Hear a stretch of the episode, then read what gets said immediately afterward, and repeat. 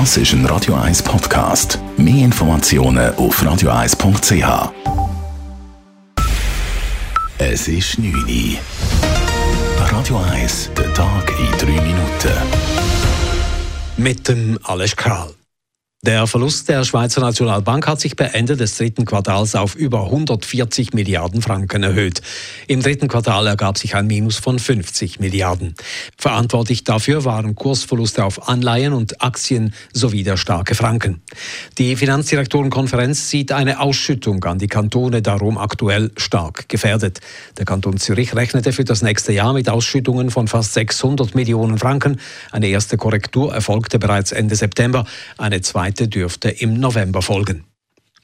Die rund 500 Lehrerinnen und Lehrer, die derzeit ohne ein entsprechendes Patent an Zürcher Schulen unterrichten, sollen auch länger als nur ein Jahr im Einsatz stehen dürfen. Diese Meinung ist eine Mehrheit des Zürcher Kantonsrats. Sie hat ein entsprechendes dringliches Postulat der Bürgerlichen an den Regierungsrat überwiesen. Dass der Einsatz dieser Hilfslehrer per Gesetz auf ein Jahr beschränkt sei, könne zum Problem werden, sagte Postulant Paul von Neu von der SVP. Denn der Lehrermangel werde wohl anhalten. Wir wollen, dass bei einem potenziellen Lehrermangel auch im Schuljahr 2023-2024 die bereits heute eingesetzten Lehrpersonen ohne Diplom weiter beschäftigt werden, wenn nötig auch ohne begonnene Questausbildung. Bildungsdirektorin Silvia Steiner gab zu bedenken, dass die Regierung das Gesetz gar nicht ändern könne und dass es andere Maßnahmen und neue Ausbildungsmodelle brauche.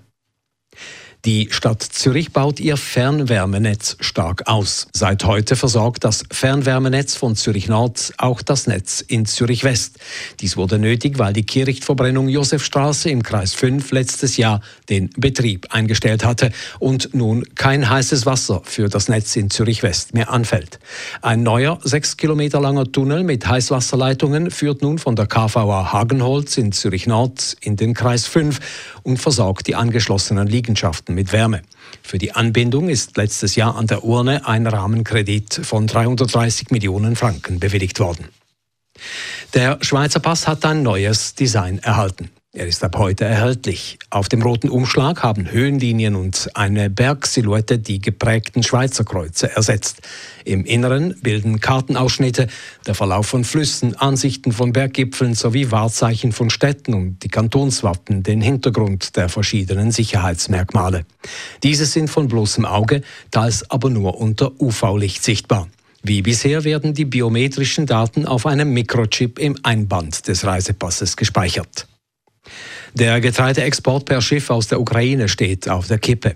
Russland will diese Exporte über das Schwarze Meer nicht zulassen, nachdem das Land das Getreideabkommen ausgesetzt hat.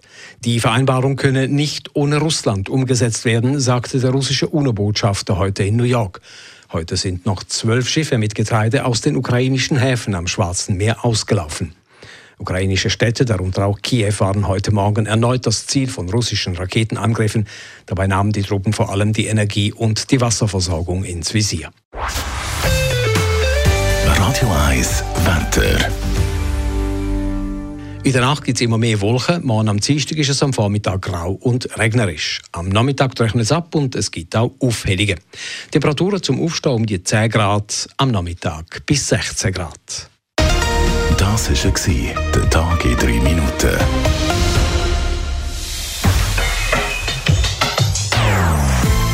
Non-Stop Music auf Radio 1. Bei uns klingt Musik einfach besser. Non-Stop.